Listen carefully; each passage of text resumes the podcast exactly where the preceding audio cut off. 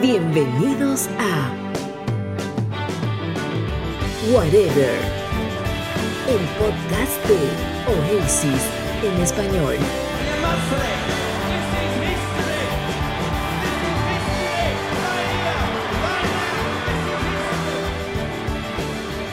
Hola, ¿qué tal? ¿Cómo están? Bienvenidos a esta nueva edición de Whatever, el podcast de Oasis en español. Mi nombre es Arturo Puescas. Bienvenidos al octavo episodio de nuestro podcast dedicado totalmente a la banda Oasis, la banda que revolucionó el sonido de los 90 en la ciudad de Manchester y que tuvo como puntales a Liam y Noel Gallagher como los líderes de esta tremenda banda. Como siempre y en cada episodio que ha pasado, estoy acompañado de dos grandes amigos, conocedores del tema, grandes coleccionistas y definitivamente melómanos. Omar Gadea y Pavel Medina. ¿Cómo estás, Omar? ¿Qué tal? Bienvenido. Hola Arturo, ¿qué tal? Ahí muy bien, ansioso ya de empezar esta octava ya edición de este podcast, ¿no? Eh, ¿Qué tal Carlos? ¿Qué tal? ¿Cómo te va? Bien, bien, Omar. Hola Arturo, ¿cómo están? ¿Qué, tal? ¿Qué tal? Todos los que nos escuchan. Sí, pues como dice Omar, ya octava edición, un montón, ¿no? Ha pasado rapidísimo desde que iniciamos esta aventura.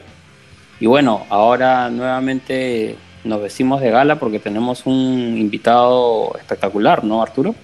Totalmente, y nadie se lo esperaba. Mira, ya vamos dos meses transmitiendo el podcast, han sido ocho semanas consecutivas y estamos muy contentos y tenemos para rato todavía, creo yo. Y bien dices que nos, vestimos de gala porque vamos a meternos de lleno a una entrevista que le hicimos a uno de los hombres fundamentales en la formación de Oasis él se llama Paul Ashby. Eh, de repente algunos fanáticos no lo sacan, no lo conocen, pero Paul Ashby, Gun, que es el, el nickname que le pusieron, el, el apodo que él tenía, él ha sido fundamental para la creación de la banda, porque él formó, de alguna manera, si se le puede decir, formó a Oasis. Él hizo que tal y que la pieza A con la pieza B se unieran y se conocieran con la pieza C y crearan este monstruo de sonido que se llamó Oasis, ¿no? Eh, Pavel, tú tenías conocimiento de, la existencia de Big Bang, ¿no? Desde, digamos, desde que empezamos a escuchar a la banda en el, en el 94.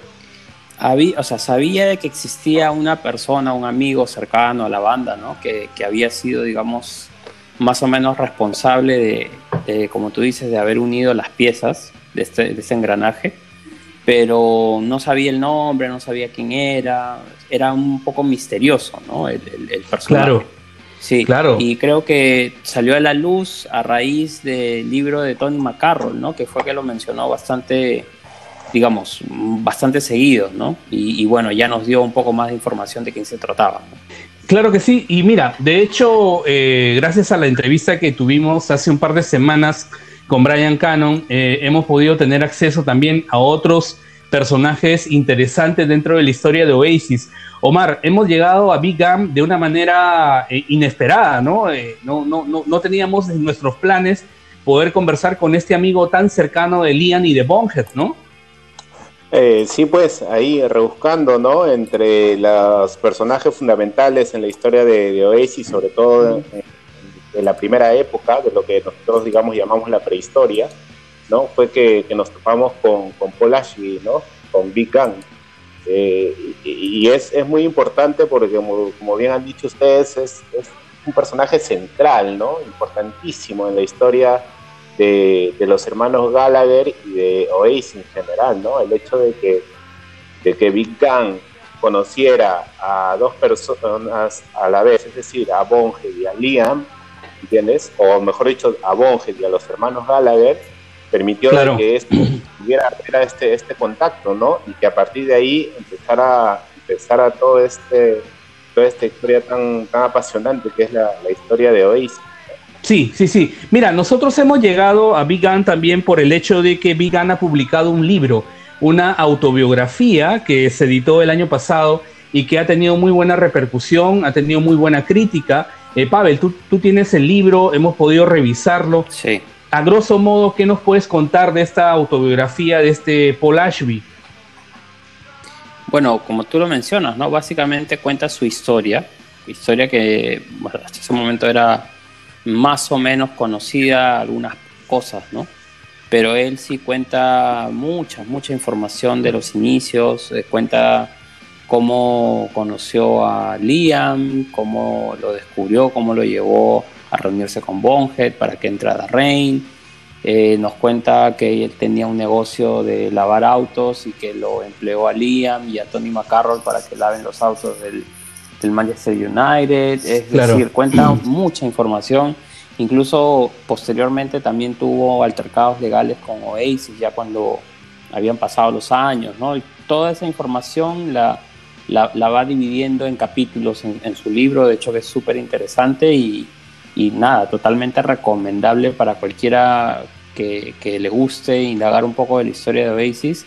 Este libro es súper recomendable. Eh, de hecho, él mismo los vende o, o, él creo que tiene un grupo en Facebook, ¿no, Omar? donde, donde él promociona sus cosas. Así es, así es. Él tiene un grupo en, Facebook, ¿no? Eh, eh, bueno, tiene su página personal y tiene también un grupo en Facebook donde puede, él este, ofrece el libro, ¿no? A quien quiera, se lo, puede mandar este, autografiado incluso, ¿no? Y, bueno, como decías, pues, ¿no? Este, este, libro cuenta, digamos, que tres pasiones grandes de él, ¿no? O sea, o, tres, digamos, historias, tres, tres, tres, cosas en las que estuvo muy involucrado, que es el fútbol, ¿no? Eh, Manchester y Oasis, ¿no? Cuenta pues obviamente sobre su cuestión del fútbol, sobre su cuestión de futbolera y cuenta también sobre su ciudad, ¿no? Sobre Manchester, porque él, digamos, vivió toda esta escena de finales de los 80, ¿no? Y comienzos de los 90, donde Manchester, pues, este, era puro vértigo, ¿no? Y obviamente también cuenta, pues, la, su, su, parte, ¿no? En la, en la, historia de Oasis, ¿no? Tres cosas muy importantísimas, por eso este libro es tan, tan interesante. Absolutamente. Eh, bueno, antes de empezar ya con la entrevista que le hicimos a, Paul Ashby, a Big vamos a llamarle Big de repente de manera más cordial, más, más amical. Eh, en una declaración en el diario Manchester Evening News, él dice que la gente piensa que fue el, Noel y Liam quienes crearon el sonido de Oasis, pero no fue así, fue Bonhead. Esa es la declaración que da Big en relación a quién dio el sonido de Oasis. Y precisamente vamos a empezar con la primera pregunta que le hicimos a, Big Gam, que fue la siguiente. Hemos leído tu libro y sabemos que fuiste una parte fundamental para la formación de la banda. ¿Nos podrías contar cómo te hiciste amigo de Bonehead? Y esto fue lo que nos contestó. Yeah, so obviously we grew up together in the same area, uh, a place called West Point, which was the sort of offspill of Burnage. Um, obviously where the Gallagher's were brought up. Um, and we all used to hang around in a little park. And yeah, we just grew up with the same passion for music, you know. Um, there was a crowd of about 30 of us, all top lads, you know, all cool guys and that. But me, um, Bonehead, a guy called John Morin, who actually played the keyboard early days in the rain, uh, someone that's never been mentioned, uh, good lad, real one of my best mates. He was involved, and um, yeah, we just one day we sat in the park, me and Bonehead. We weren't working, and um, we got discussing, like you know, to maybe start a band. And um, he suggested that I go learn and play the bass, and I said, "Mate, that ain't happening. I've got fucking big fingers, you know what I mean?" And nah, that yeah. wasn't for me, but I thought, you know what, I, I had I, I, had sort of like in my head because round about when was it about 88 87 when we started chatting about it, the Manchester team was just about to come and I was right on top of that. So I had it in my head that we were going to do something, do you know what I mean, one way or another. Yeah. So yeah, we we sat down one day, we were chatting about it, and then off off I went to find Liam, if you Eh, bien, aquí Big lo que nos cuenta es que básicamente él creció en una zona de Manchester, ¿no? Llamada West Point, ¿no? Es ahí donde, digamos que conoce a, a Bonge, ¿no? Y bueno, él también nos cuenta que los Gallagher, tanto con Liam, solían este, ir pues desde Burnage a, a West Point también de vez en cuando, ¿no? Y, bueno, él con Bonhead, es decir, Big con Bonhead, solían pasar pues, el tiempo juntos, nos cuenta que, bueno, eran muy apasionados por la música, ¿no? Y que paraban con sus amigos, pues como que, digamos, mataperreando, ¿no? Eran, no sé, alrededor de 30 patas que paraban juntos, pero que él, Bonhead y un chico llamado John Morring, ¿no? Este, eran los, los, que, los que más pasión tenían por la música. Es más, él cuenta que John Morring, este tal John Morring, ¿no? Tocó teclados en The Rain. Fue, digamos, que parte de The Rain en los primeros días de The Rain, ¿no? Solo que, bueno, nunca lo suele mencionar y, bueno, a él como que le molesta un poco porque es, un gran amigo de él, ¿no? Y quiere, que se sepa también, ¿no? Este... De hecho que es un dato que no, no, no, lo habíamos conocido, ¿no? Porque como tú dices, en ningún libro está, ni siquiera está en el libro de Chris Hutton, que se supone que era el cantante de The Rain, ni siquiera lo menciona. Por ahí menciona que intentaron tener un tecladista, ¿no? Pero no menciona nombre, no, no menciona nada. Entonces, este de acá sí es un datazo, ¿no? Es un personaje más dentro de la historia de, Oasis. Así es. Tremendo, tremendo, ¿no? Eh, lo que hace, lo que quiere hacer Big Gun es un poco reivindicar o darle su lugar a, diferentes personajes que han estado relacionados a la banda, ¿no? Así es, definitivamente. También nos cuenta de que él, cuando paraba con Bonhead, hubo un momento en que Bonhead le habló a él, a Big Gun, ¿no? Para formar una banda, ¿ya? Y que este, y Bonhead le propuso, ¿no? Que toque el bajo, pero Big Gun le dijo que, que, no, que no, que no, que no no, eso no era para él porque tenía los dedos muy grandes, ¿no? Eh, bueno, Big Gang, para quien no lo haya visto fotografía de él, es un personaje, pues, platazo, parece, claro, parece esos 911 que vemos en los conciertos. Se, parece a ti, Omar, se parece a ti. sí, altazo. Sí, es grandazo. Sí, es inmenso. Da miedo el tío, da miedo. Claro, tío, ¿no? De, ahí su, de ahí su chapa, ¿no? Big Gang, ¿no? Este... Big Gang, Big Gang, esta esta chapa es algo, de, algo así como matón, ¿no, eh, Omar? Eh, sí, algo así, ¿no? Como, como alguien muy avesado, ¿no? Algo así. se podría, no hay una traducción literal, digamos, ¿no? Habría que interpretar bien, ¿no? También esa, chapa, pero yo, yo calculo que... Digamos, la traducción sería pues tipo pistola grande, ¿no? Sí, algo, pues, así, algo, así, Pero no, pero no, no. Claro. no, tiene ese sentido. Es básicamente matón, como alguien como tú dices, que da miedo, ¿no? Alguien grande, ¿no? Exacto. Que te da miedo.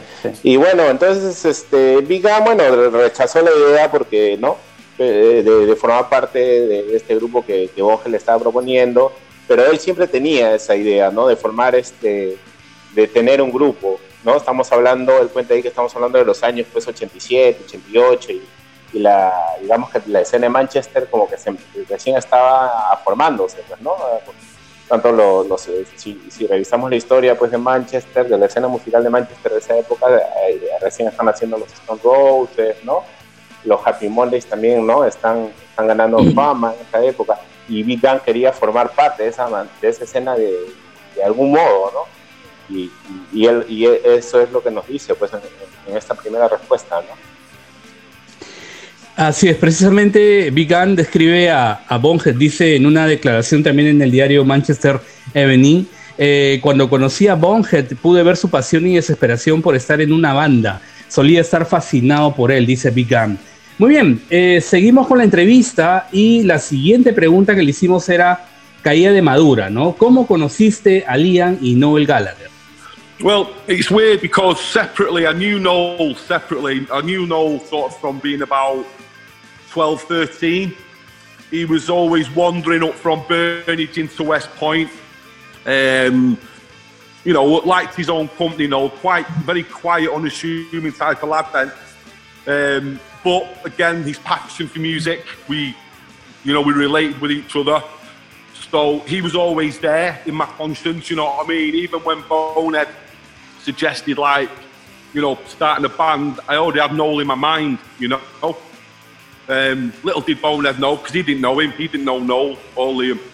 And uh, we obviously, just over years, and then obviously the Manchester scene kicked in, and obviously I started, and the Acid House scene, funny enough, and I started seeing Noel more at the Acid House scene.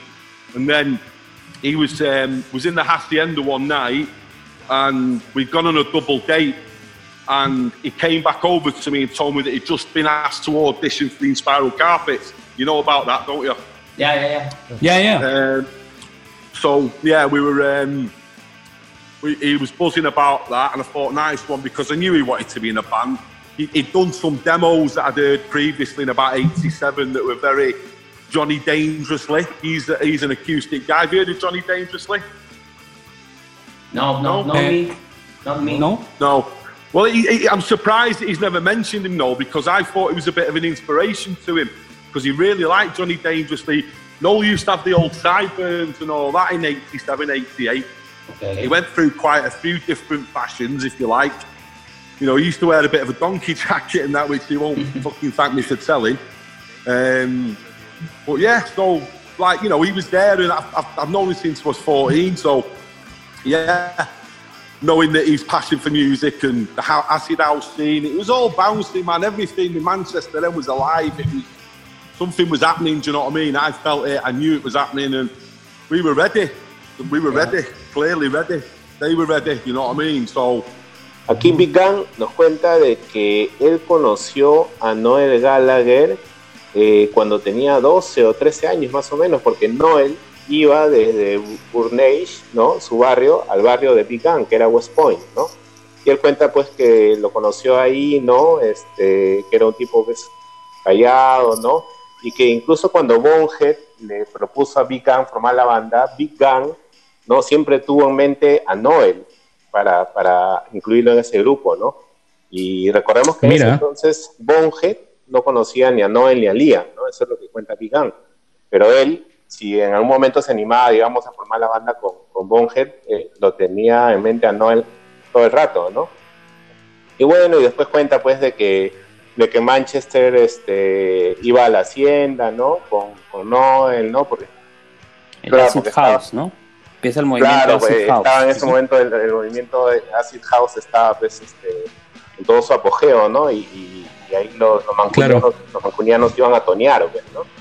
Entonces un día él, él cuenta, Claro. eh, Big Gun cuenta de que fueron y estaban como una especie de doble cita, ¿no? Con, con Noel, ¿no? Estaban- habían salido unas flacas y este y ahí Noel le cuenta pues a Big Gun de que tiene, tenía una audición, ¿no? Este Pavel para para entrar a los Spiral Sí. Carpets. Para ser ese cantante de los, de los Spiral Carpets, exactamente. Le cuenta así todo emocionado de que había conseguido esa audición, ¿no? Porque claro, sabía que no él quería desesperadamente tener una banda, ¿no? Estar en una banda. Sí, sí, entonces se lo, se lo cuenta todo Así es. Y emocionado. también ¿no? cuenta de que Noel en esa época tenía unos demos, ¿no? Estamos hablando del año 87. eh, Sí. ¿no? 87. Man, ya, exacto, 87. exactamente, ¿no? Y que sonaban, eran, eran unos demos acústicos que sonaban como un cantante de esa época que se llamaba Johnny Dangerous. Así es. ¿no? pues. Que su nombre verdadero es John Bramwell, que ahora, ahora me parece que es cantante de una banda que se Claro, llama una onda- y que, y que suena, o bueno, lo que él dice es que, que le sorprende que no, él nunca lo haya mencionado a, a Johnny Dangerously como una como una este, influencia, ¿no? Porque lo que dice literal este Big Gun es que los demos de Noel de esa época suenan a, a este artista, ¿no? Johnny Dangerously. Sí, pues, es primera noticia para, al menos para, para mí, ¿no? De que, de que, Sí, de igual que, yo. de que Noel Bien haya, digamos, Otro- este, hacía música de, de esa, de esa onda, ¿no? O sea, media acústica, quizás media folky, ¿no? Un, un poco, una cosa así, ¿no? Pero bueno, ¿no? Él ha pasado por Claro. diversas fases musicales, ¿no? Y quizás era, esta era una, una de, las, de, las, de esas, ¿no? Eh, en la que componía básicamente quizás este, influenciado por algunas bandas este, folk inglesas, ¿no? Y entre ellas este Johnny Danger, Claro. definitivamente.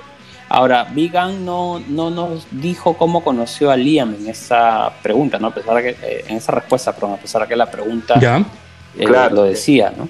Pero en su libro él comenta que, que lo conoce eh, más o menos de casualidad, ¿no? Porque va a la casa de, de un amigo que tenía en común con, con Bonhead eh, y se encuentra pues a unos chiquillos conversando así como, como que tenían como un sonido raro, ¿no? Porque escuchaba a alguien que hablaba muy fuerte, ¿no?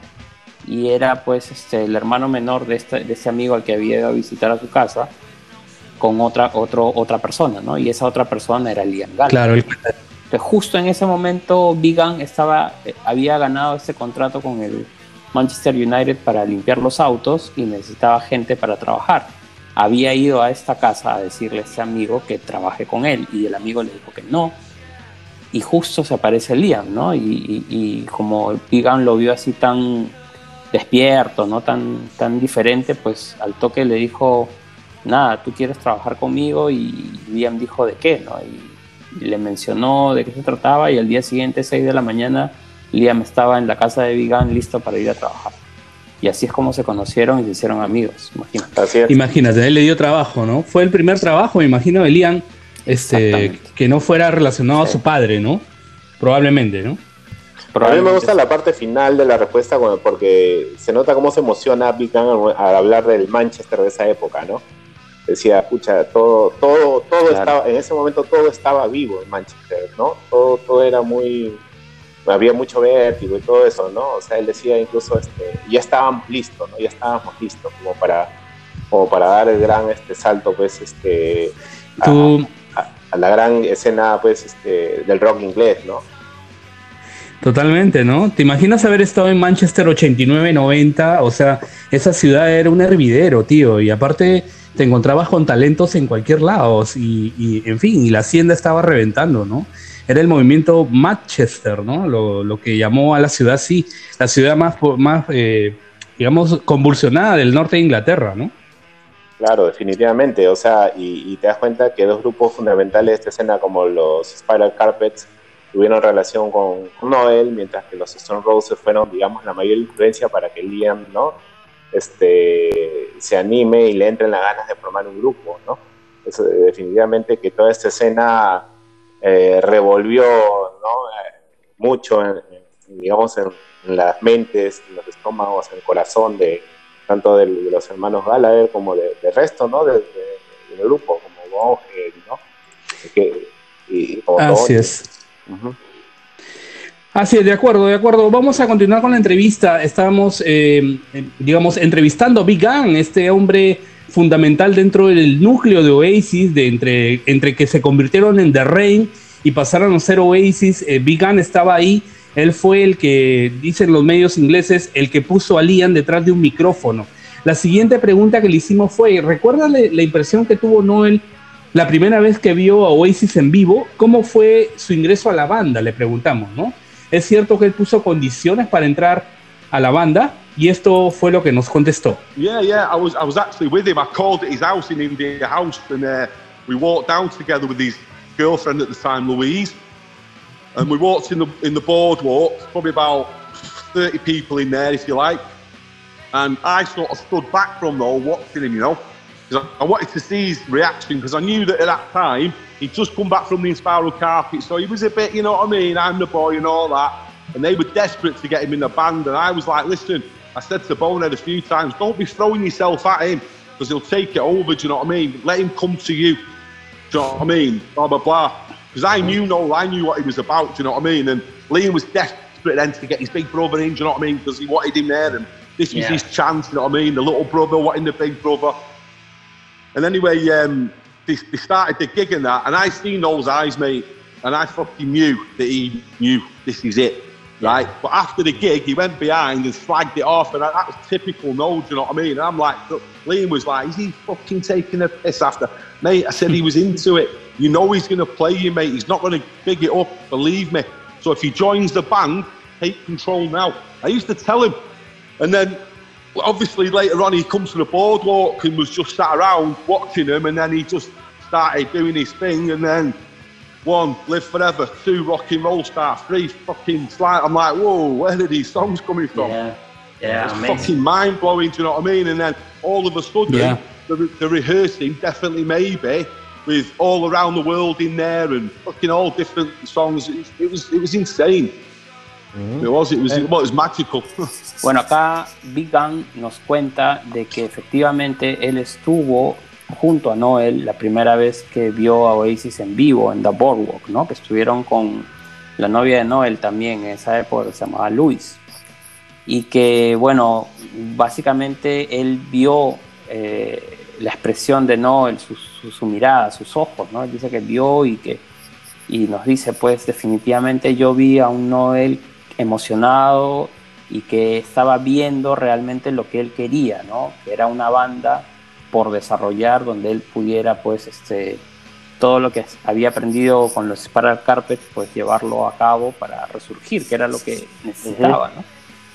Y en el lado opuesto, pues él sabía que la banda, Bonhead, Liam, estaban desesperados porque no él se, se uniera a ellos, porque venía pues de recorrer el mundo con los Spiral Carpet, tenía todos los contactos, entonces obviamente ellos también pensaban que era muy bueno para ellos que no él se una, ¿no? Y que bueno, finalmente se dio, a pesar de que no él hizo lo típico que hace él, como menospreciar un poco lo que, lo que había visto y decir, bueno, estuvieron ahí, ¿no? Una cosa así.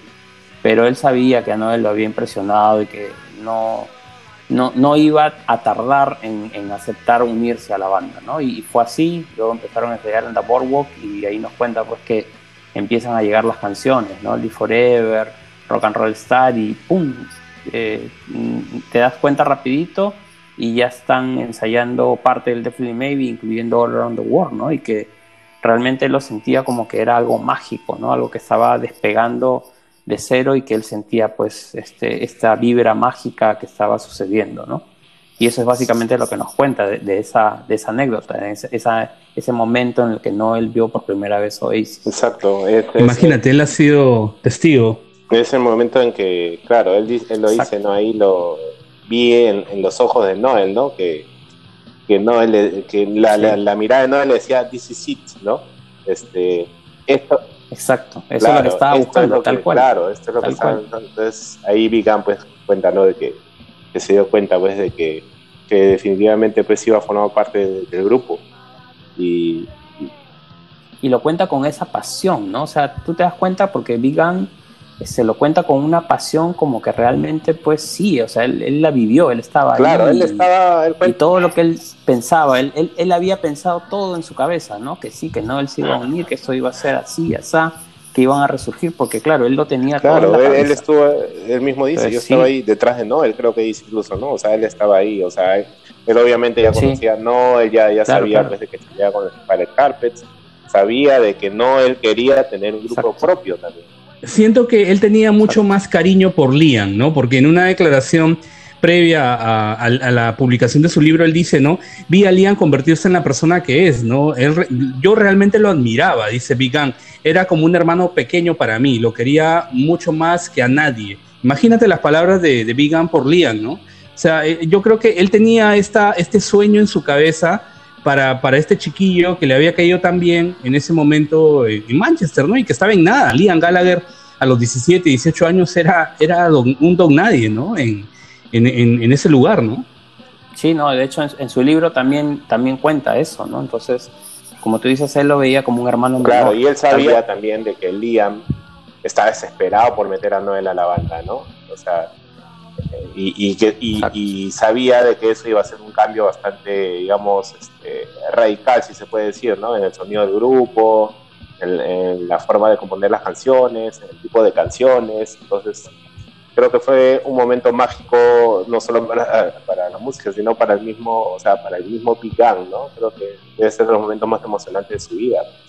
Sí, yo creo que sí también, de hecho. Bueno, la siguiente pregunta, eh, pasamos a, a, una cuarta pregunta con Big Gun y directamente le, le, quisimos saber cuál era el trabajo que hacías con la banda cuando empezaron. Y esto nos respondió. Ah, I was just there. I, like you say, you know, I was one of them guys that was with him. I was just there. You know, I, I, I sort of obviously, you know, um, well, you've not asked me about Liam yet, but obviously. Maybe as a, um, as a manager or something like that? No, I, well, subconsciously, but look, right, let's, let, let's just get things one straight here, yeah? You had it was just five lads, right, in a fucking shed. No yeah. one knew what was coming. There was no plan.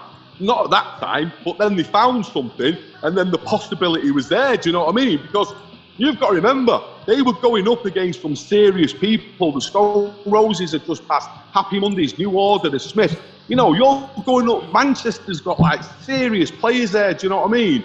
And in the, in our minds, in their minds at that time, it's like, have we missed the gravy train? Do you know what I mean? That I was thinking that, but still believing that this could happen for him. So all we did was get out there and, you know, PR it, and that's what I do. Do you know what I mean? I didn't know that at the time, but I think my thing there was dragging Liam into that band. That's what I did. That was the hardest thing, was getting Liam into that band because he didn't want to do it. It took me, when Bonehead said to me, Do you want to bring that kid down? I said, Brilliant, he's up for it. I asked him to come. He went, Nah, mate, fucking hell. I said, Hang on, mate, he's fucking, he's called it on now. You've got to get down there. And he wouldn't do it. So I was like two weeks of literally pecking his head in my van every day at work, valeting, You've got to come down there tonight. Anyway, Coach, his mate, said, Yeah, I'll leave it to me, I'll speak to him. So I went round with him and we got him in a van and got him down to Bonehead went in, and well, you know the story. He, sat down at the time. Bonehead had tarantula spider, and it had shed, and he threw the fucking tarantula spider shed at us. And fucking, whoa, what the fuck? So broke the ice, but that was Bonehead. And then he just said to him, right, can you sing? him? And yeah, I can sing in the shower. You know what I mean? He's like, fucking hell, mate, this is killing me. So I said, yeah, I'll make a brew just so he could have a bit of time with Bonehead. And I think Bonehead's missus went upstairs and then he just started fucking, Bonehead started strumming, and Liam sang, and I thought, yes, he can sing, which was a bonus, you know what I mean? Because yeah. he had everything else, you know what I mean? I seen it, I seen it in the kid, man. He had some, don't know, he was raw, 16, 17 year old lad who all he wanted to do then was be in a band, and he just came alive, man. And from that moment, we went out, me and him, and we actually, uh, no, in fact, before that, about probably a month before that, we'd go out into town, me and a couple of his mates, and we used to tell everyone we was in a band called the Moochers. We had this make-believe band called the Moochers, mate, and people believed we were in this fucking band because of him. Just he, he just had that head, you know what I mean? Yeah, yeah, yeah. And we used to get we used to get birds and all that. I swear, imagine that. Yeah. Birds, man, on the back of the Moochers. So yeah, we were we were playing it before it had even started. We, we were living that dream. I can't explain it. It was like we just knew it was going to happen. We knew. I knew. I knew yeah. because yeah. I'd been dreaming about this long ago. Do you know what I mean? And Bonehead knows that. And so, yeah, we went on this journey together in the early days. You know what I mean? But unfortunately, what happens is the guys start getting big. And then all of a sudden it gets serious and they're asking questions. Listen, you need to do something now. Well, what the fuck do I do? I'm not a roadie. So I sort of tagged along. Then there was issues. We had issues. There was politics coming to it, bullshit. You know what I mean? And yeah. being yeah. young and but it's all good. It's all good. It doesn't matter because we got Oasis and that's all that matters. Bien, ante esta pregunta lo que nos dice Vican es que él simplemente en la banda era, digamos, como un espectador privilegiado, ¿no? O sea, él dice que él solamente estaba ahí, ¿no? Que no, no, este, no tenía un, digamos, un trabajo especial con el grupo, ¿no? No, no era ni el manager, ni el que le conseguía los conciertos, ni nada de eso, ¿no, Pavel? Claro, era como que eran los cinco más él, ¿no? O sea, y eran pues una, una banda que recién estaba surgiendo, ¿no? Entonces hacían todo lo que se podía hacer.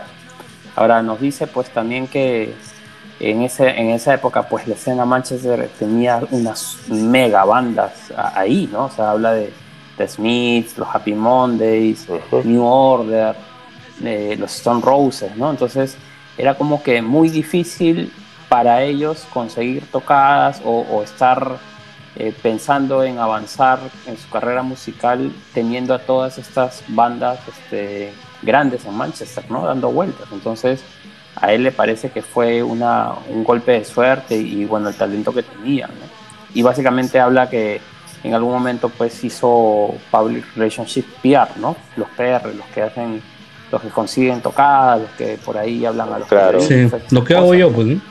Pero no, no, claro, lo que haces tú, exacto. Y, y, no, no, es, no es que tuvo un trabajo exactamente en esa época, pero creo que él lo que él menciona es que su trabajo más duro fue este, convencer a Liam de que se una a la banda. Sí es, porque Liam no quería, ¿no?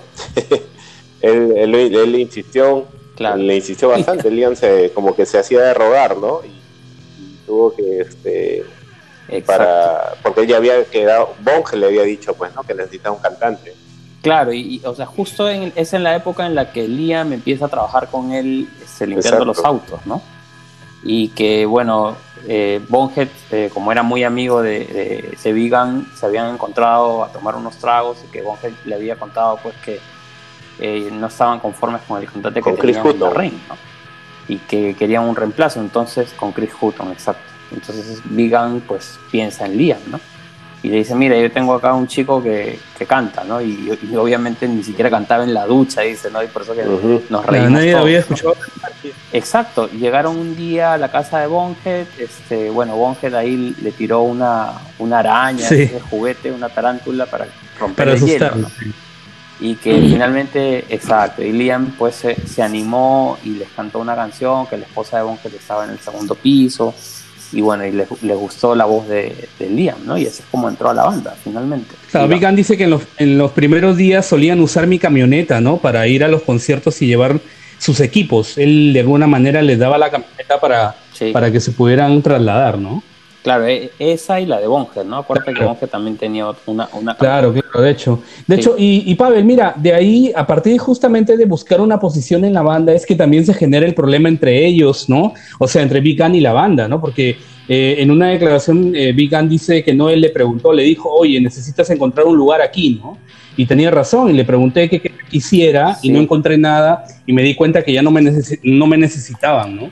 Entonces, este, creo que eso fue un poco que a Noel le, le empezó a incomodar la presencia de Big Gun, ¿no?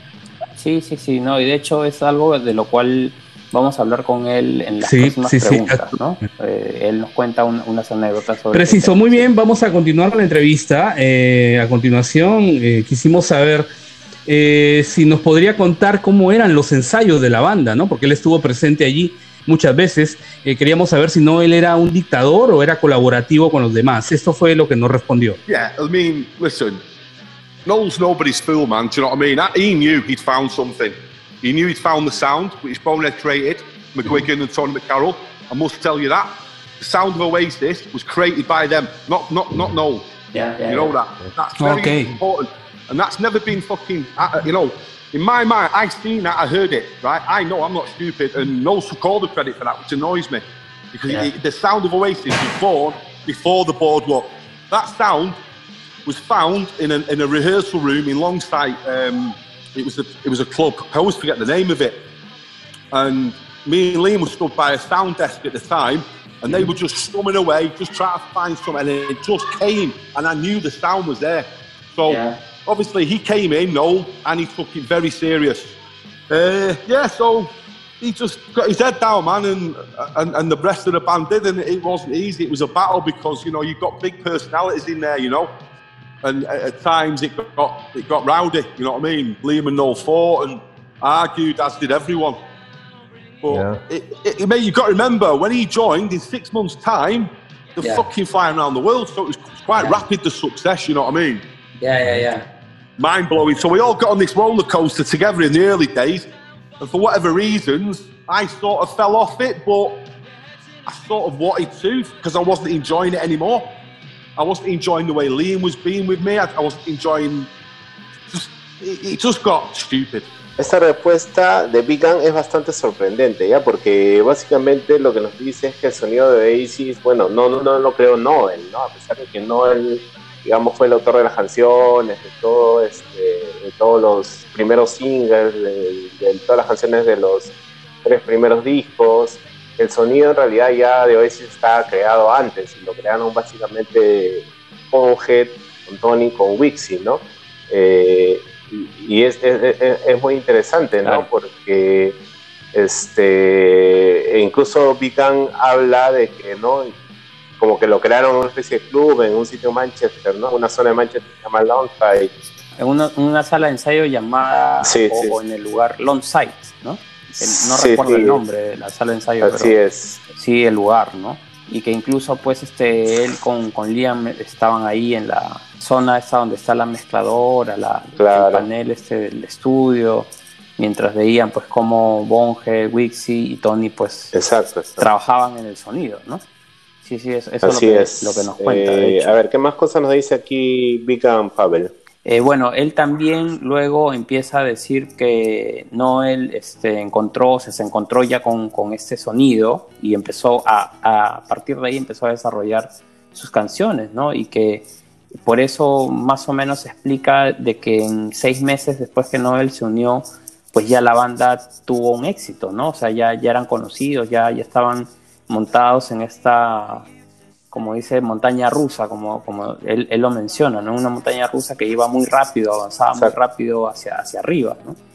Y que, bueno, finalmente en algún momento él como que no le gustaron algunas cosas, se hartó, eh, ya, ya no le gustaba cómo Liam lo trataba, las cosas que dijo, y bueno, como dice, él se volvió, la situación se volvió estúpida y, y, él se retiró, pues, ¿no?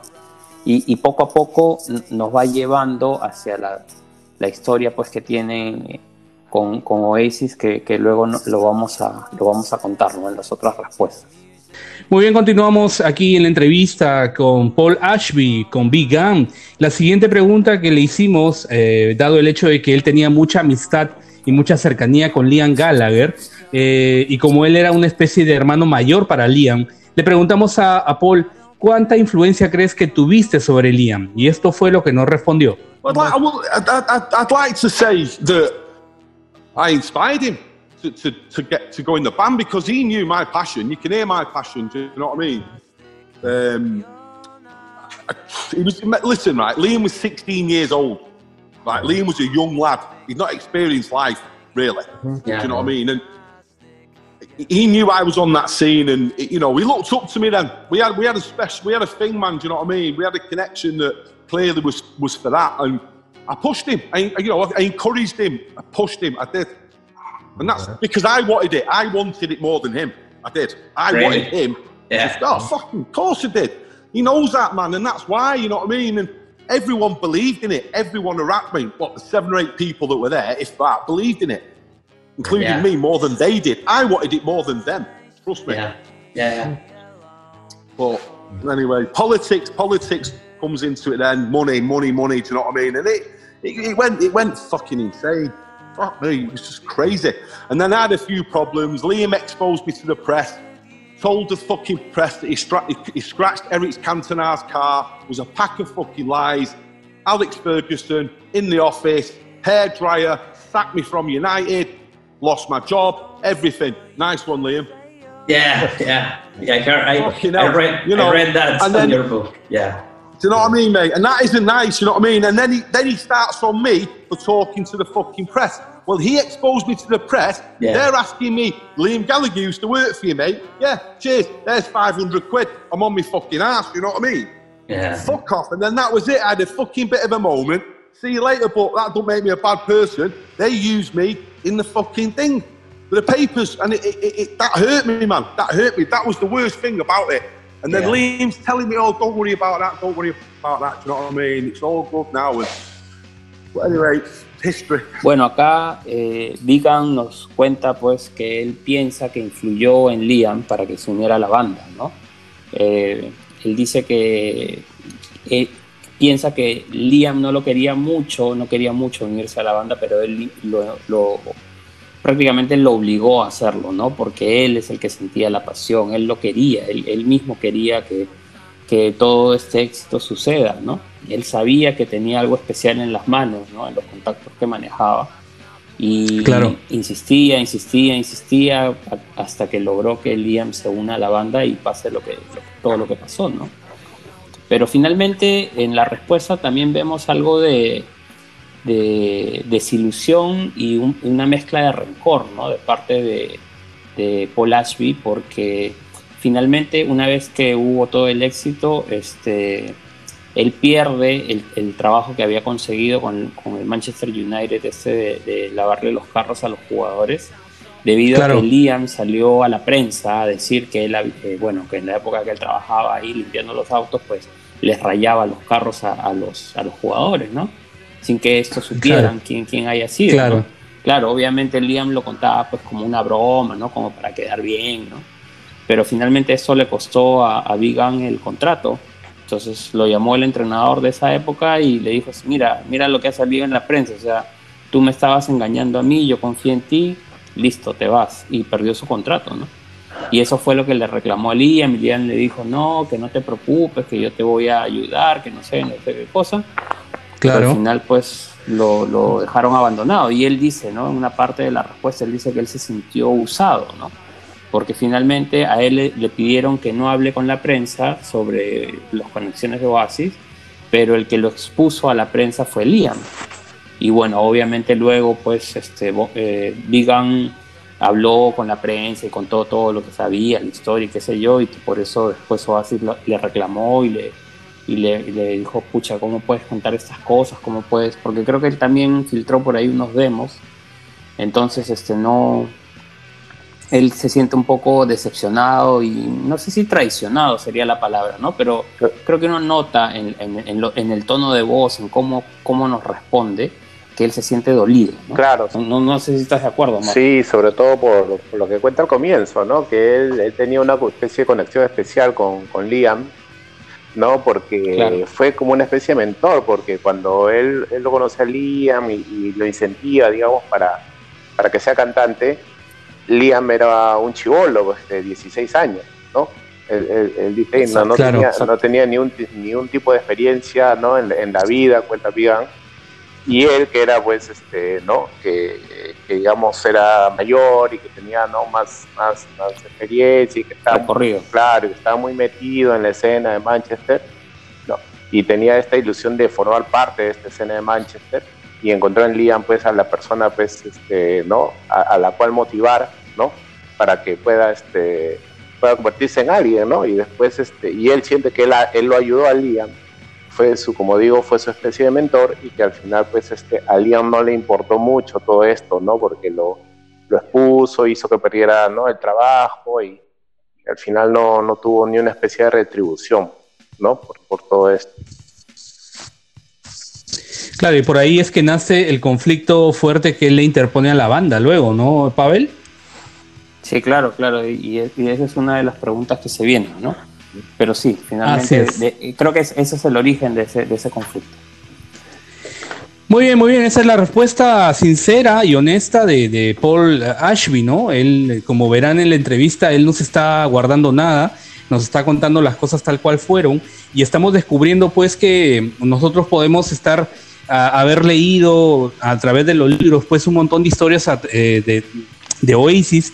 Sin embargo, estas personas que han estado allí nos cuentan la verdadera, ¿no? Cómo pasó realmente todo y de repente que no todo fue un cuento de hadas, como en algún punto hemos, hemos eh, leído. La siguiente pregunta que, le hicimos a Big Gam, eh, le dijimos lo siguiente, en tu libro mencionas que luego que tú los escuchas después de un tiempo en los ensayos, la banda tenía nuevas canciones como All Around the World y Don't Go Away, y luego menciona Supersonic. Eso quiere decir que Supersonic no fue escrita en el estudio cuando la grabó Noel, como dice la historia de Oasis. Y esto fue lo que respondió. Oh, yeah, yeah, yeah, man. Supersonic, yeah, yeah, yeah. Well, you know he wrote Supersonic practically on a fucking buff. He did it on a buff, he did it in... But I remember him telling me about it, that he'd written this song. And then they rehearsed it. And I'm not sure how long after that it, it got released. I can't remember exactly, but I know I'd heard it. We all heard it probably two months previously, you know? And yeah. um, because I remember walking out with Liam at the boardwalk, and Liam said to me, "What do you think of that?" And it, it, it was a big, it was a big step up. It was, a, there was a change. Do you know what I mean? That was it. It, it would gone from one level to another. Yeah. And to be honest with you, when I first heard Supersonic, personally, I thought there was better songs, but hey, who am I? You know, uh, yeah.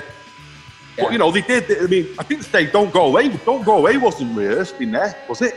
Yeah, you said "Don't Go Away," and, and, and they supposed to uh, pick a part of some of the release, the Real People song.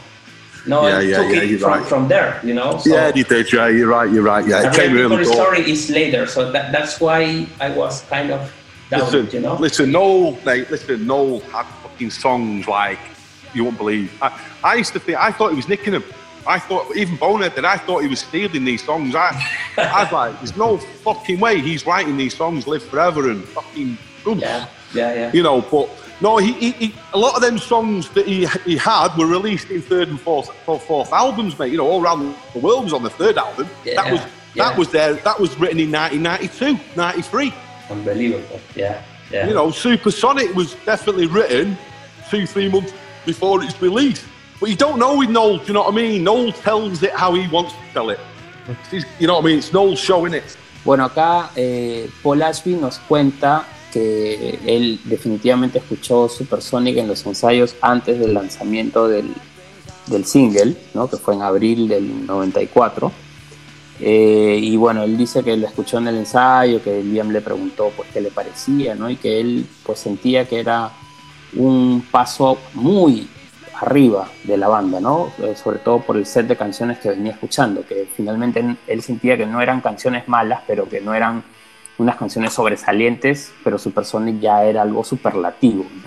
Claro. Y también pues nos comenta que no, que no solamente eran esas canciones, ¿no? Sino que nos pone ejemplo All Around the World, ¿no? Que él también le escuchó en esos, en esos ensayos y que le parecía alucinante que ese tipo de canciones en ese momento las estén ensayando y que las hayan usado después en, en, otros álbumes, ¿no?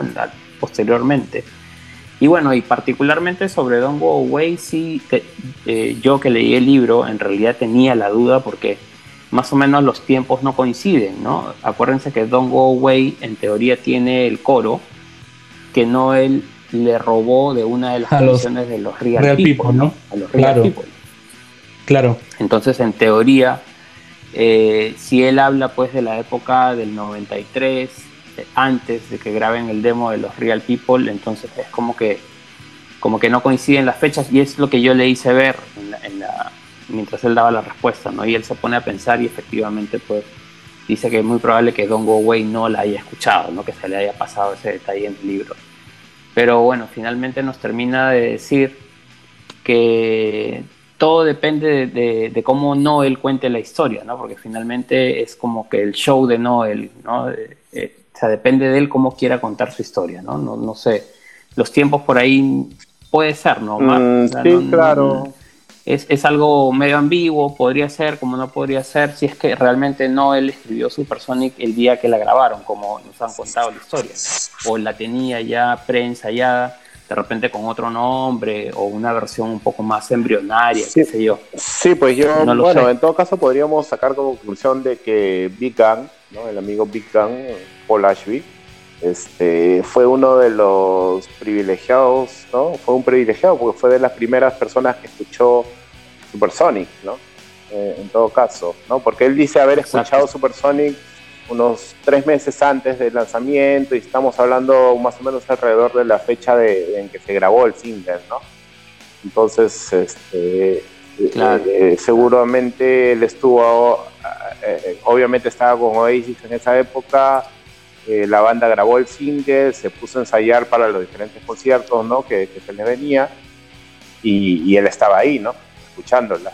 Obviamente todavía faltaban varias semanas para que salga eso oficialmente, y, pero él, él tuvo ese privilegio de estar ahí en The Boardwalk, donde ensayaba el grupo, escuchando las primeras versiones eh, ¿no? de, de Supersonic. ¿no? Y como, como bien dices, pues este, cuando salen de los ensayos y Liam le pregunta a él qué te pareció la canción, porque era una canción pues nueva, ¿no? Este, Big pues sí, sí se emocionó, porque se dio cuenta de que esa canción iba, iba a hacer la diferencia, ¿no? Como que marcaba un, antes y un después, ¿no? Y, este, y, los, y como él dice, los llevaba de un nivel a otro, ¿no? Y, y así fue, pues, y así fue, al final así fue, ¿no? Como, como él dice, porque cuando salió el single, pues, empezó toda, toda la revolución, pues, de, de los Gallagher en el Reino Unido. Tal cual. Perfecto. Seguimos en la entrevista con Big Gun, con Paul Ashby. Esto es Whatever, el podcast de Oasis en español. La siguiente pregunta que le hicimos a Big Gun fue, sabemos que tuviste un problema judicial con la banda. ¿Nos podrías contar qué pasó? ¿En qué año fue? ¿Cuál fue la razón de tu distanciamiento con Noel? Y esto nos respondió Paul Ashby. Liam lost me the fucking contract at United that he knew I'd love with a passion, and he was part of that, yeah. So you know, no apologies for that. Do you know what I mean? Yeah. Nothing. No. He fucks off. He's happy now and left me to fucking, do you know what I mean? Rot in a sense. I had no job, nothing. And I was at Georgie Kincladze's house at the time, mm-hmm. and this guy, call him, let's call him Chris the fucking twat, I'm sorry, but whatever. this guy, he, he was an up and coming sports solicitor, and I was telling him the story like I'm telling you now, and he said, You've got a case against these boys. And I just thought, what? And he got in my head. He manipulated me. Do you know what I mean? Because I was in, I wasn't in a great place. I wasn't. He manipulated me. And then yeah. he started ringing me. He was building a case up in the background, right? And I yeah. wasn't even really that interested. So in my heart, I know I knew I shouldn't have been doing it, but in my head, I'm sort of going with it, thinking, look, this can't happen, this can't happen. How am I going to do Oasis? Next thing, I get a letter through my door. I had legal aid. I was like, got legal fucking aid against Oasis.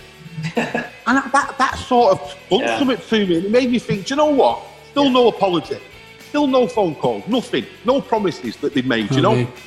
And it went to a pot to, as far as like, listen, I knew that I, I, I, didn't want to do this shit. Do you know what I mean? It was a fucking regrettable, man. I shouldn't have done that. It was stupid.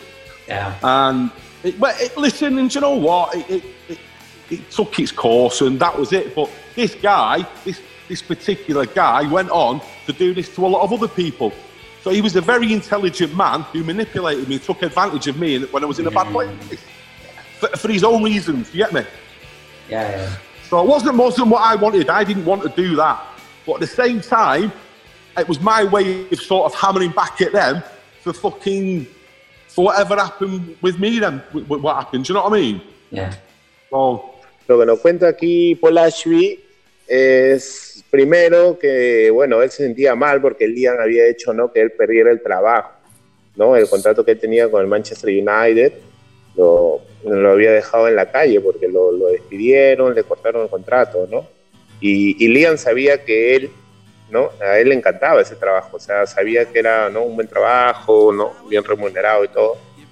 ¿Ya? Pues, y Liam lo sabía porque obviamente Liam fue parte de, esa, de, ese, de, ese, trabajo también, trabajaba con, con Paul Lashley en eso. Entonces, eh, luego de que pasó todo esto, pues este, Vigan nos cuenta que no tuvo ni una, este, ni una disculpa de parte de Liam, ¿no? Este, no, no lo llamaba, no le decía nada, o sea, nada, nada concreto.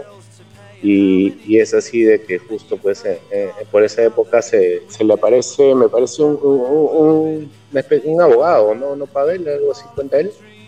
Un tal Colin, Colin algo, algo así se dice, ¿no? Colin fucking Tuata, algo así. Sí, sí, sí. ya, ya. Y este... y como que comienza a meterle ideas en la cabeza para no para llevar a, a, los tribunales a los de Oasis. Él al final eh, me parece que sí dice que, que, se siente como que arrepentido porque al final se dio cuenta de que básicamente lo que estaba haciendo este abogado era manipularlo para, para poder obviamente sacarle algo de dinero pues, ¿no? a, a Oasis. Es como que finalmente él se da cuenta, o sea, nos dice, yo en, mi corazón no quería hacerlo, pero mi cabeza estaba en otro lugar, estaba molesto porque no se habían disculpado, no le habían dicho nada, o sea, Liam no le había dicho, oye, disculpa, no sé qué te fregué, pero nada. Entonces fue fácil de manipular. Entonces vino uno de esos abogados que fácilmente pues y le dijo, acá tú tienes un caso contra Oasis, ¿no? Presentémosles una, una demanda eh, por daños y perjuicios, alguna cosa así, ¿no?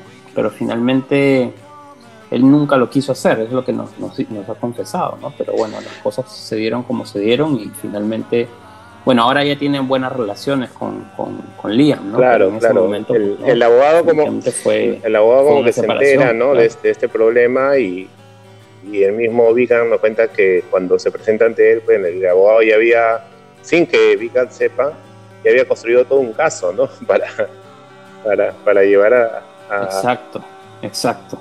Para tratar de sacarle plata a Oasis, tal cual. Vigan, lleva, lleva a una corte a Oasis en 1999, la High Court. En ese año los lleva a una corte, ¿no? Y la, y la demanda fue desestimada, ¿no? ¿No, Pavel? Sí, claro, la demanda al final fue desestimada, ¿no?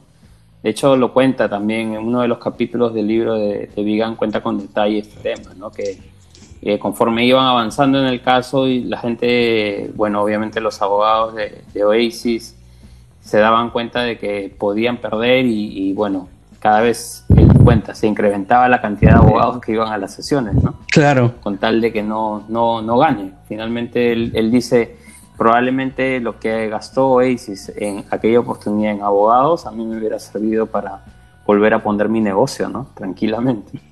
Pero no, no fue así. Sí, eh, Ashby dice, pues, ¿no? El, caso fue desestimado y al final me alegré de, de, porque no debía hacerlo, ¿no? Él se arrepiente, como bien dice Omar, ¿no? Y nos cuenta ahora acá en la entrevista, ¿no? Se arrepiente de haberlo hecho, de hecho.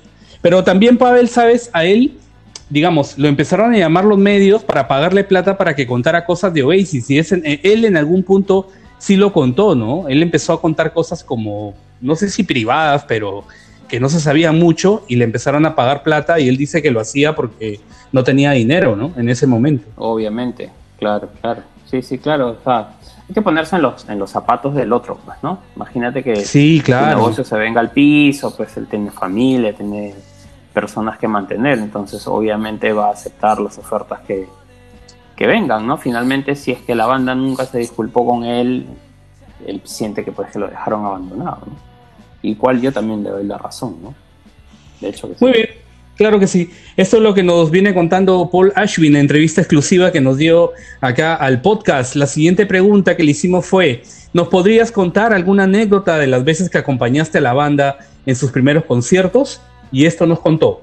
Um, yeah, uh, so I had a bit of a to do with Liam once. We were in London at the Astoria, 94, was it? I can't remember, 94, say 95. And uh, we've gone backstage. No, we've gone back to the hotel afterwards. Yeah. And I'm sat there, Liam's to my left, and I've got one of my best mates to the right. And it wasn't a great day, I'll be honest with you. There was a fucking argument at the, or the, um, at the, um, what do you call it, the sound check. There's words being said, and that mainly about a few words about something, which I'm not going into. And anyway, we've gone back to the hotel after, and all of a sudden, I've started seeing pure hangers on. And I'm trying to protect him, do you know what I mean? I'm like, mate, he's a fucking dickhead. He's a dickhead. He's at it, he's at it, he's at it. And then he's like, what are you fucking on about? I'm just telling you, mate, while you're high off the fucking six, these cunts are trying to take the piss out of you.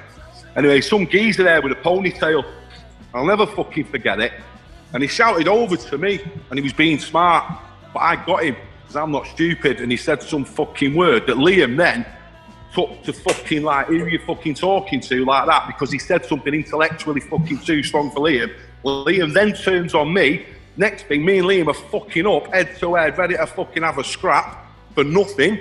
Just a heat of the moment thing. Nose like that, fucking do him. I thought, what? Next thing, Liam's mind has got in the middle of me. I've tipped off to the toilet with my bottle of fucking Stella, whatever it was, his mind has come in at the time and he started patronising me in his dick. Because I'd had enough at this point with a few things. And I said, mate, if you don't get out of here, I'm going to stick this bottle on your fucking head. And that was it. and that was, yeah, well, that was funny. yeah, it yeah, was yeah. for a lot of people. But nah, it was just, mate, at that point in my head, it was going, it, it was, it was leaving us. Do you know what I mean? It was, it was going somewhere, and I, I didn't have a purpose anymore around it. Do you get me? Because I was had so much sort of in the early days of, of, you know doing what I did. All of a sudden, that had gone, and I didn't have a job. But Noel told me he said, "Listen, you need to find something to do, man." He pre-warned me, and then all of a sudden, all the mates are acting like dickheads. You know what I mean? Yeah. And it got it got serious, man. Yeah. Yeah. yeah. Okay. So uh, that was that was. I suppose that was probably funny to, to, watch. I mean, I wasn't in any way, you know, it was just that was the way it was with us. We had fucking fights, you know what I mean? We argued, that's the way it was. A ver, aquí lo que nos cuenta este el amigo Paul Ashby, bueno, dentro de lo, lo, que le podemos entender, porque como saben, el acento pues este mancuniano es, es bien jodido, sobre todo, ¿no? De, sí, sobre todo Muy de, cerrado, ¿eh? de, la gente de barrio, ¿no? Porque hablan con bastante jergas y, y, expresiones típicas de, de allá, pues, ¿no? Eh, bueno, nos cuenta de, de, una anécdota en el, en el, del año 94, ¿no? Que sucedió después de un show en el, en el London Astoria, ¿no? Cuando, fue, cuando regresaron al hotel, eh, tanto él como Liam, bueno, y Noé también estaba por ahí, ¿no? se encontraron con un, con un pata medio, no sé, medio pedante, medio indeseable, ¿no, Pavel? Sí, sí, que tenía este su peinadito Exacto. con colita de pony, ¿no? Sí, el pelo amarradito. Exacto. Medio pedante, exactamente, ¿no? Eh, imaginamos que en el bar, en el bar del hotel, ¿no? Y bueno, ahí se han puesto eh, a tomar hasta que me imagino que Lian sintió que lo miraba mal. Y bueno, el pata este señor le, dijo una palabra así media intelectual que Liam no le gustó y bueno, saltaron, empezaron a, a vociferar, así que te crees, qué sé yo, ¿no? Finalmente ese, ese altercado pasó, no pasó a mayores, pues no, no hubo pelea ni nada, pero cuenta este Vigan que luego él fue al baño con, con, la, con su cerveza que estaba tomando en la mano y se lo encontró a este, a este señor, a este pata secándose el cabello, aparentemente es lo que creemos que cuenta, ¿no? Porque como tú dices, su, su, jerga es media, difícil de entender, pero entendemos que algo tiene que ver con el peinadito este. Eh, está secándose el cabello en el baño y este y bueno y se acerca ahí este Vigan y le dice que todavía tú estás acá o sea lárgate ahorita porque si no te voy a tirar ese secador por la cabeza pues no y listo esa es, esa es la anécdota y se acuerda pues porque le causó gracia no y bueno, y después obviamente Paul Ashby eh, insiste en que en esas épocas pues todo era muy rápido, ¿no? Y que en algún momento pues vuelve a, recordarnos que no, él le dijo, oye, tienes que buscarte algo que hacer, ¿no? Entonces finalmente él se quedó dormido, por así decirlo, y ya cuando se dio cuenta pues ya la cosa se había puesto seria, ¿no? Entonces él ha disfrutado poco esa, esa, esa, esa parte de, de, estar en, los tours con, con, Oasis. Solamente creo que los, los, primeros shows y ya luego pues ya no, ya no continuó con eso, ¿no? Pero lo que disfrutó pues le pareció súper este, loco, súper, este, siempre hubo peleas, siempre hubo esas cosas de, rock and roll. Así es, todo fue muy, muy, eran los años muy vertiginosos, pues, ¿no? De Oasis, donde todo, la, donde la banda crecía cada día, cada día la banda pues iba haciéndose más famosa, más grande y, el amigo Pican como que ya fue quedando relegado, ¿no? Y no encontró un espacio dentro de, dentro del, claro, dentro del, staff, ¿no? De que, que, formó Oasis en esa época, que ya obviamente con cada día que pasaba se volvía más profesional y más profesional y bueno, no encontró Un, lugar donde, eh, donde, donde adecuarse. Pues. Claro que sí. Bueno, la siguiente pregunta que le hicimos a, Paul eh, fue, le preguntamos directamente cuándo fue el último contacto que tuvo con Lian y con Noel. Sin embargo, Pavel, este, antes de que él responda esta, esta pregunta, eh, ¿tú recuerdas esa anécdota que cuenta él en el libro de cuando lo votan del, del estadio a, Paul, ¿no? Por orden de Noel, ¿no? Este, a raíz, obviamente, de estos problemas legales. ¿Qué le podemos contar a los oyentes sobre esta anécdota, Pavel? Bueno, lo ideal es que lo lean en el libro, ¿no? Pero básicamente, pues ahí no él se portó muy mal, pues, ¿no? Sus razones tendría, no lo sé. Pero finalmente Paul Ashby cuenta, pues, que no él lo vio y mandó a, la gente de, su seguridad a sacarlo, ¿no? A empujones, ¿no? A la mala. Tanto así que, que nuevamente Paul Ashby vuelve a, a tener un tema legal con, esta vez con Noel, porque fue a la comisaría a poner una denuncia, ¿no? De que lo habían sacado sin motivo alguno de, un lugar público, ¿no?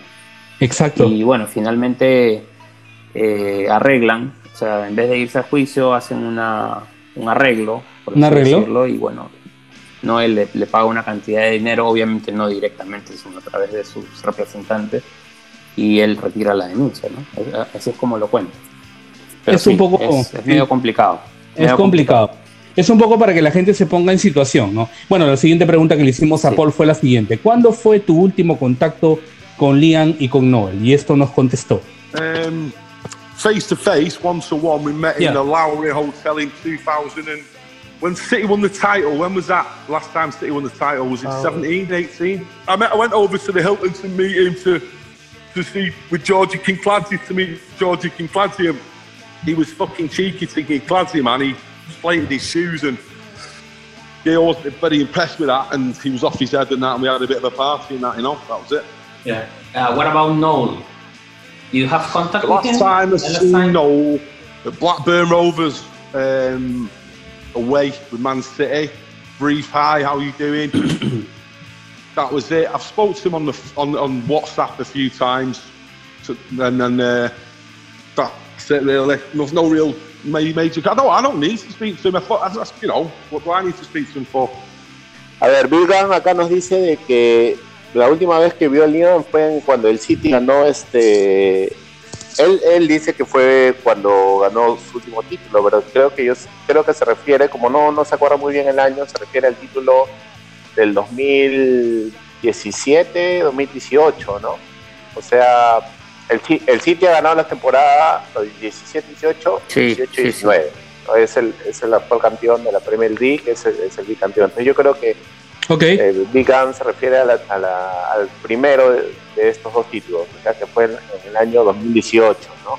Y, dice que esa fue la última vez que lo veía allí, claro. una fiesta pues de, ¿no? En la casa de, de, este jugador, Georgie Kinglatz, que es un exjugador, ex jugador del City, ¿no? Y este. Que creo que estaba presentando su marca de claro, vino, y por eso ¿no? está, hizo una fiesta, una recepción. Y, y también, seguramente, exacto. ¿Y a Noel? Sí, esa fue la última vez que lo vio a Liam. Y a Noel dice que lo vio este, en un partido con el, del Blackburn con el Manchester City de visita, que se lo encontró así brevemente, ¿no? No, no nos dice cuándo ha sido, pero se encontró brevemente, se saludaron y listo, y que por ahí han intercambiado algunos mensajes de WhatsApp. Pero después dice que no tiene necesidad de hablar con Noel, ¿no? O sea, igual se le siente resentido, ¿no? Claro. Si se dan cuenta, porque él dice, bueno, finalmente, ¿por qué tendría que hablar con Noel, no? O sea, no, no tengo necesidad de hablar con él. Y listo, las cosas son así como son, punto. Y ahí terminó su, su respuesta, ¿no?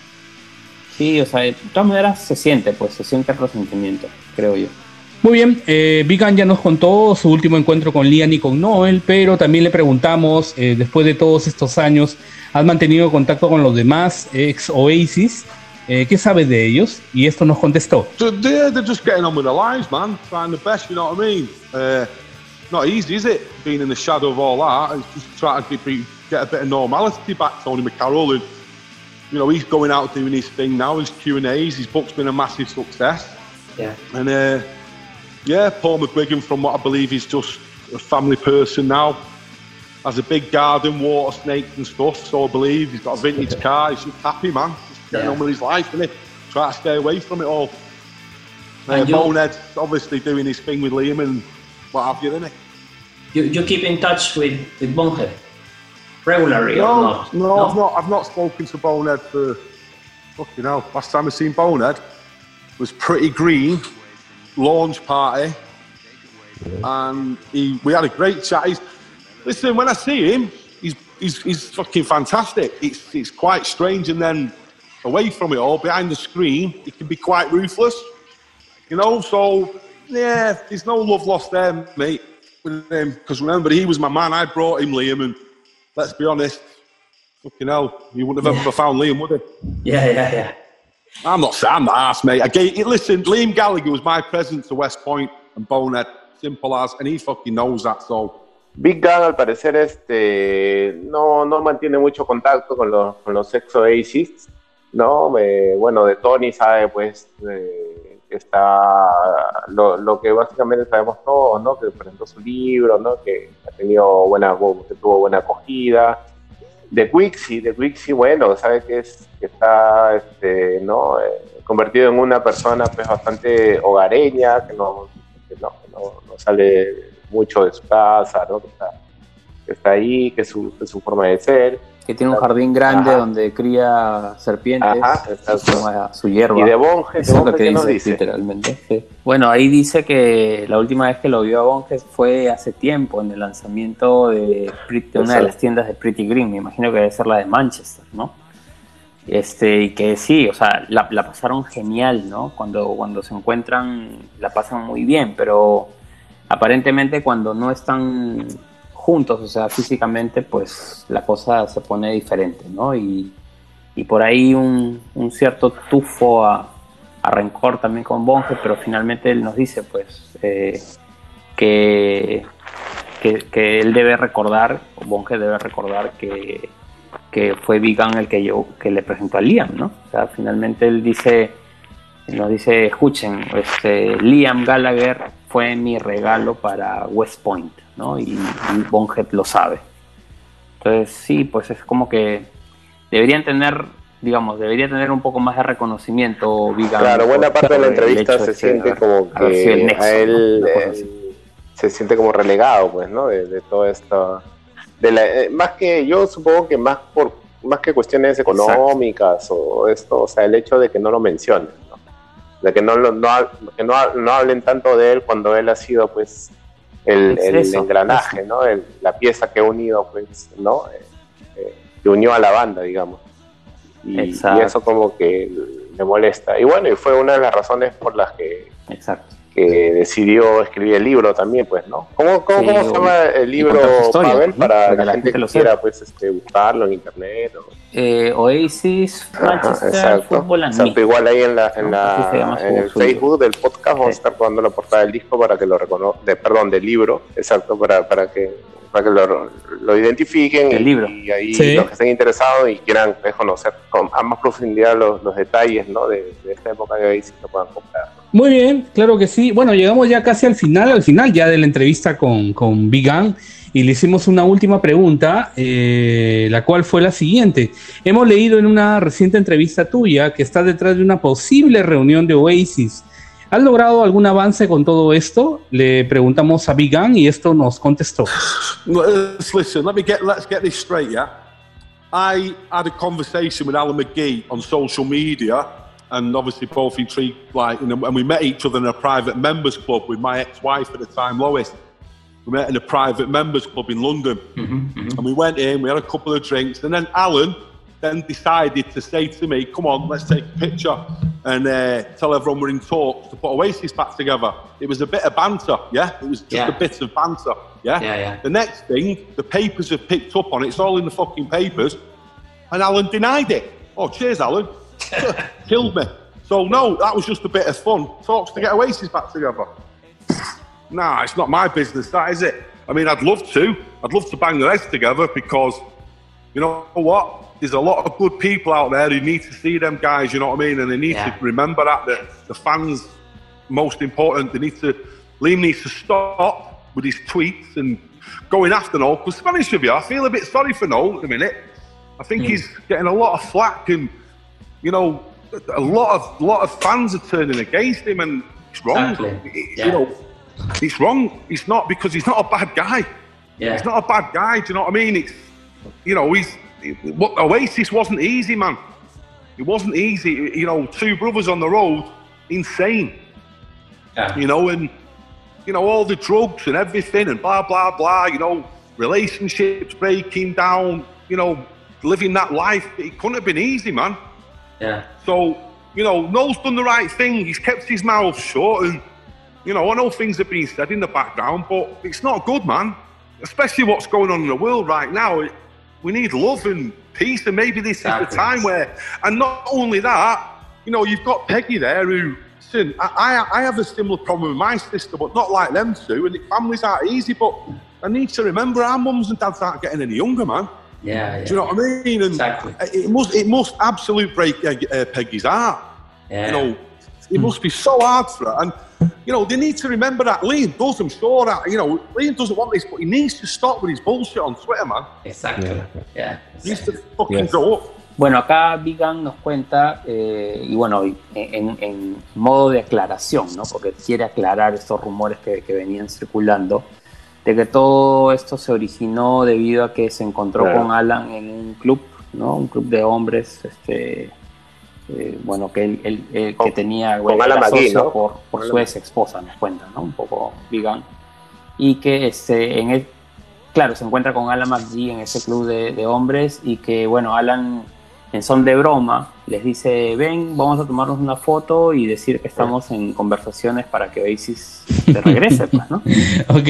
Y bueno, y, la lanza Alan, pues, ¿no? La, lanza Alan y obviamente Alan McGee pues recibe respuesta de los medios y los medios empiezan a republicarlo por todo el mundo, ¿no?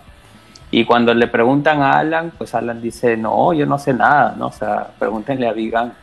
Y bueno, Vigan se quedó en el aire, ¿no? Finalmente se prestó para la broma, pero al final Alan sacó cuerpo y, y Vigan se quedó con todo el muerto encima, okay. como decimos. Okay. Pero no, o sea, finalmente no, no, está atrás de nada, no hizo nada, nunca hizo ninguna gestión, pero nos da su opinión sobre, sobre si él cree que debería regresar Oasis y bueno, él nos cuenta que sí, ¿no? que él estaría de acuerdo en que Oasis regrese, eh, sobre todo por la gente nueva y la gente buena, ¿no? The good people, nos dicen, ¿no? Que debería escuchar a la banda, debería verlos en vivo, debería disfrutar de, de la energía de Oasis en vivo. Y bueno, y también obviamente por el lado de los, de los mismos Gallagher, ¿no? Que él dice pues que últimamente no él la está pasando mal porque hay muchos fans que se han puesto en contra de él, ¿no? Que ya no se siente admirado como, como era antes, simplemente por, por los ataques eh, generales que Liam le hace en Twitter, ¿no? Y que finalmente Liam debe este, le recomienda a Liam que debe detener esos ataques, ya dejarlo de lado, no si algún día piensa o, realmente cree que Oasis deba regresar. Y también, pues obviamente nos dice que, que por la mamá, ¿no? Porque PI pues nos está haciendo más joven, ¿no? Cada vez es más, más este, mayor y que pues en algún momento puede pasar cualquier cosa, que los hermanos estén peleados. Sí, claro. Incluso él nos comenta que tiene una, tiene una situación similar con su hermana, ¿no? Y que él también está tratando de reconciliarse y que bueno, les recomienda a ellos que deberían hacer lo mismo, ¿no? Más que todo por, por así el bien es, de la es. Creo que, deja muy clara su posición, ¿no? Sobre lo que deberían ser pues tanto Noel y Liam para, para poder reunir a la banda nuevamente, ¿no? Y, y sobre todo para, para que tengan una mejor relación, pues si como tú dices, con, con, su, con su familia, ¿no? Con, con sus hijos, para que ya ya este, no hayan todos estos, estos, puñales que se meten a través de Twitter o a través de, la prensa, ¿no? Eh, y sí, yo creo que es, es bastante, bastante generoso. Yo aquí lo noto a Vigan bastante ¿no? Eh, emocionado también cuando, habla de tanto de Liam como de Noel, a pesar de que sí, pues quizás por ahí él, él también haya tenido sus problemas con ellos, igual les, les desea lo mejor, ¿no? Les desea lo mejor eh, incluso a nivel personal, pues no, no, no solamente por, ah, por, el grupo, por Oasis, sino por, una cuestión ya familiar, si se puede decir. Claro que sí, claro que sí, muchachos. Bueno, esta ha sido la, última pregunta del podcast. Eh, esta ha sido una conversación intensa, ¿no? Con este personaje que, que algunos fanáticos de Oasis no lo tenían mapeado, pero que ahora ya eh, debería ser reconocido. Es una persona que ha tenido mucho que ver con el nacimiento de la banda. ¿Ustedes cómo han sentido Vigan? Un tipo, un tipo extraño, ¿no? Por rato, ¿no, Pavel? Sí, sí, o sea, mm, bastante honesto, de hecho directo, honesto, este, con ganas de contar su historia, ¿no? que todo el mundo lo sepa. Y por ahí también nos, nos, nos, ha regalado algunas cositas más que lo vamos a poner en el canal de YouTube como bonus track, ¿no? que, claro. estén atentos ahí al, al, al video porque de todas maneras eh, hemos podido conversar un poco más con, con Vigan. Eh, Omar, ¿tú sientes que, digamos, este, él se ha quedado algo por contar? Eh, Vigan crees que, debe de saber más, ¿no? Debe, debe tener más cosas guardadas, pero prefiere evitar problemas con la banda. historias alrededor de, de Oasis sino que, bueno, obviamente tiene que analizarlas bien, tratarlas con pinzas, porque, bueno, Oasis, por más que ya no exista, sigue siendo, pues, una, una digamos, una empresa, por decirlo de un modo, bastante grande, ¿no? Con la, con la cual meterse. Entonces, este, y yo creo también lo veo por el lado, como, como, decía antes, por el lado personal, ¿no? Creo que él también ya no quiere, digamos, este, eh, sentir este rencor o esta especie de enemistad que en algún momento sintió por, por los Gallagher y más bien lo veo más con ganas de, de limar asperezas y ante una posible reunión de Oasis quizás incluso hasta formar parte de, ello, ¿no?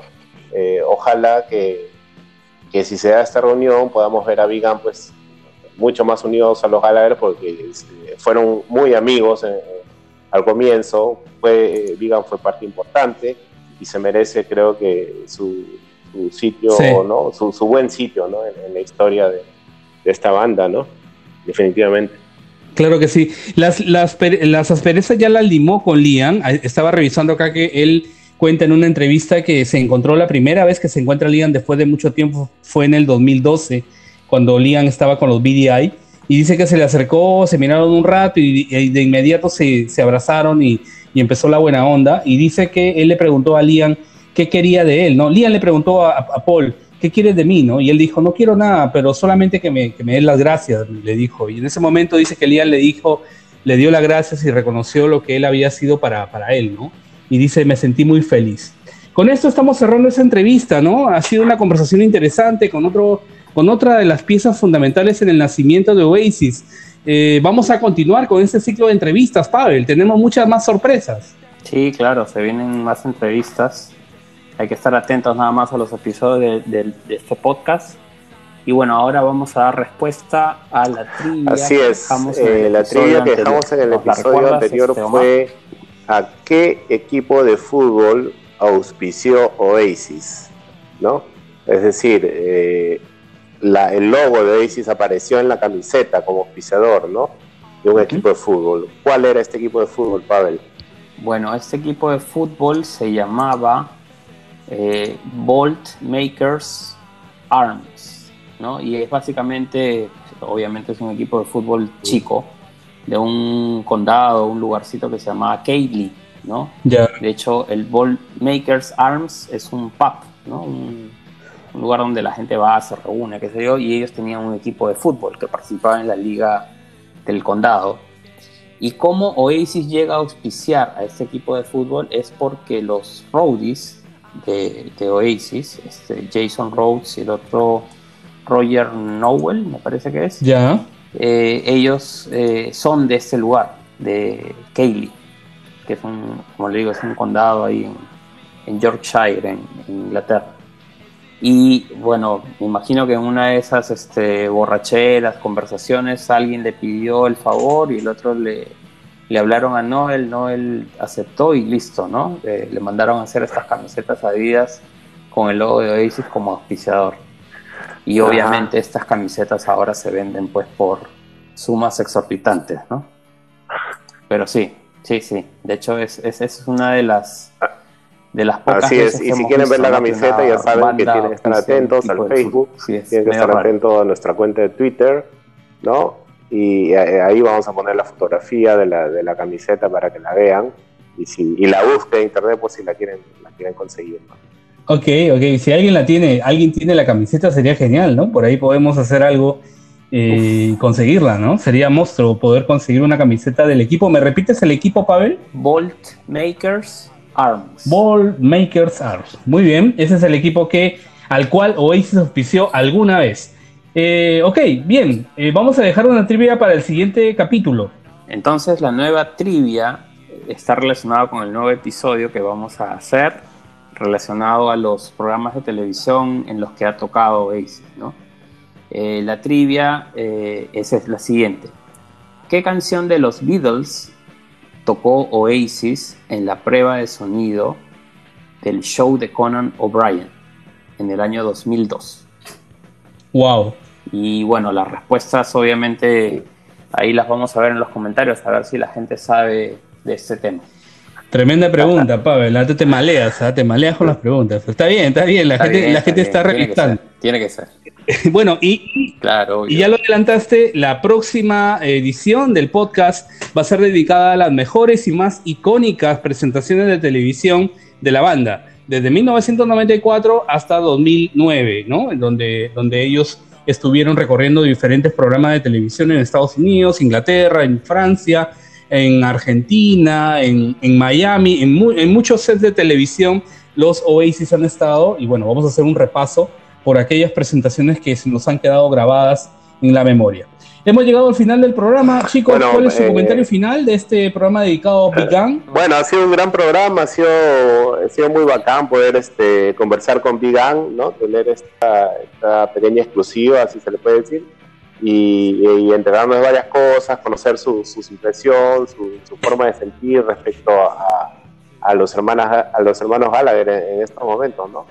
Y nada más, nada más, de decirle a la gente, ¿no? A toda la gente que nos está escuchando que nuevamente que, esté atento al Facebook, que esté atento al Twitter, que estamos colgando buenas cosas, fotos, ¿no? Eh, no tan conocidas y, y, videos también, ¿no? Y bueno, suscríbanse a Spotify, eh, suscríbanse a iVoox, a, nuestros programas para que no, no se pierdan un nuevo episodio. Claro que sí, Pavel, tus comentarios finales. Bueno, igual concuerdo con, con Omar que ha sido pues una experiencia bastante alucinante. Nos hemos enterado de, cosas que así nomás uno no, no, no, conoce, ¿no? Porque hemos hablado con una persona que inició prácticamente lo que nosotros amamos, ¿no? Que es Oasis, ¿no? Si no fuera por Big pues simplemente no hubiera existido Oasis. Eso, eso es literal, ¿no?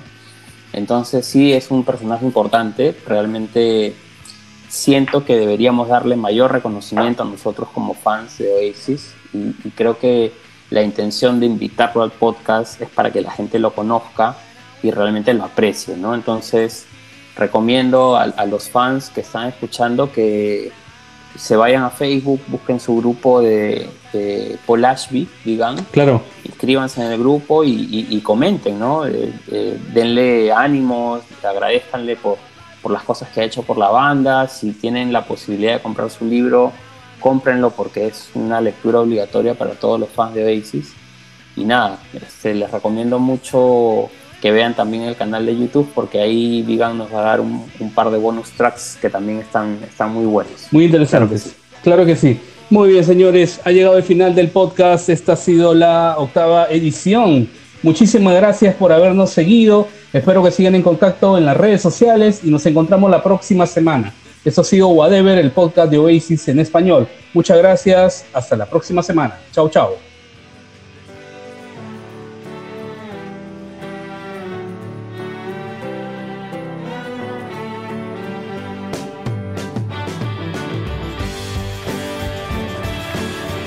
Gracias por acompañarnos en este viaje. Gracias por escuchar Whatever, el podcast de Oasis en español. See you soon.